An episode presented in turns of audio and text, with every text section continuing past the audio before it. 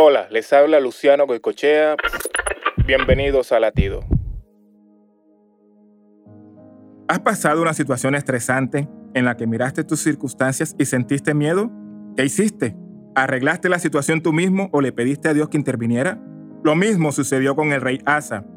Asa, el rey de Israel había cerrado todas las rutas de escape y la situación parecía desesperada. Así que Asa le pidió ayuda al rey de Siria. La estrategia funcionó, pero Dios lo vio de otra manera. Anteriormente Asa había confiado en el Señor, no en poderes extranjeros, y ahora estaba pasando de confiar en Dios a confiar en sí mismo, y Dios lo disciplinó. Cuando eres tentado, ¿crees en Dios, en ti mismo o en los demás? Yo solo espero que toda tu confianza esté depositada en Dios. Para escuchar más latidos, visita salvationarmyradio.org.